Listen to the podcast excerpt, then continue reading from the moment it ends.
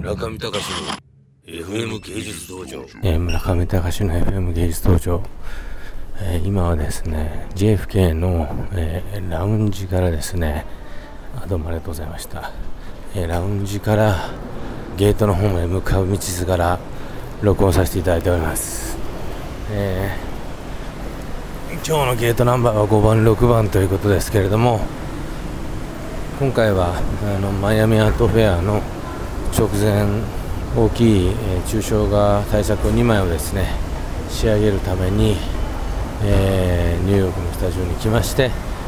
えー作品の制作のチェックとアプローブを出しに参りました。滞在期間は約3日間。全行程5日間の強行軍です。前も何回かこのニューヨークに来て、えー FM 芸術道場の収録しましたが、まあ、基本的にはですね本当にしばらくぶりに来るそのニューヨークのスタッフとの懇親と懇親というかまあ打ち合わせですね。それとあと作品のアプローブ制作上のトラブルそのものをフィックスするための、えーあれこれというのを、えーやっていくんですけれども、まあ、時差ボケが結構きつくてですね。とにかく昼の2時ぐらいから突然眠くなって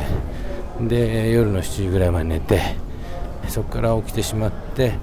また朝の3時ぐらいから6時5時6時ぐらいまで寝てそれで朝起きてという、まあ、そんな感じで動いてますけれども、まあ、今も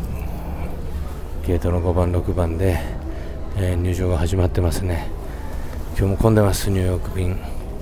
すごい混み具合ですねこれ、まあ、言ってみればまあお正月前の東京駅みたいなもんでしょうかね。JFK のえーはい。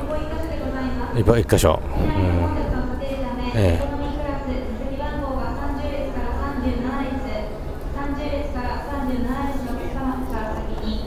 なるほど。なるほど。すごいあの詳細にわたってオペレーションしてますね。さすが全日空。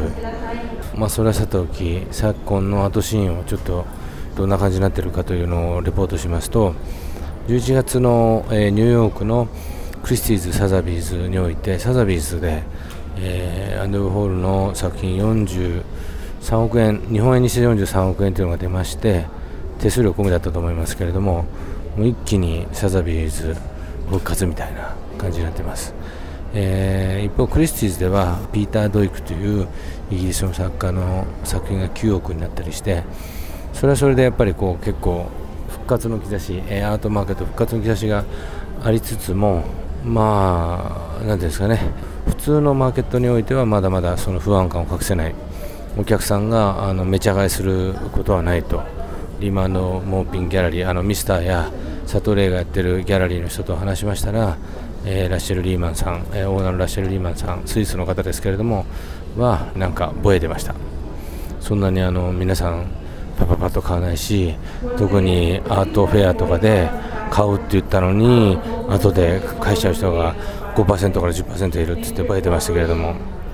そんな感じで、まあ、あとはそうですねニューヨークって言えばいろいろプレイヤーあのアドバイザーやらギャラリストやらキュレーターやらいるんでいろいろ見聞きしてきましたけども、まあ、すごい話題だったあのニューミュージアムのアース・フィッシャーという、まあ、今35、6歳の若手のアーティストの展覧会も見てきましたが、えーこれはすごかった。某人がその美術館丸ごとを作品を購入したという情報も、えー、まことしやかに、えー、ささやかれていますがとにかく、あのーまあ、勢いはいいでしょ？今、ニューヨーク。今年の2月ぐらいはちょっとどんより、まあ、5月ぐらいもどんよりしてましたけどこの秋から冬にかけてはちょっと勢いがいいです。中見隆の FM 芸術道場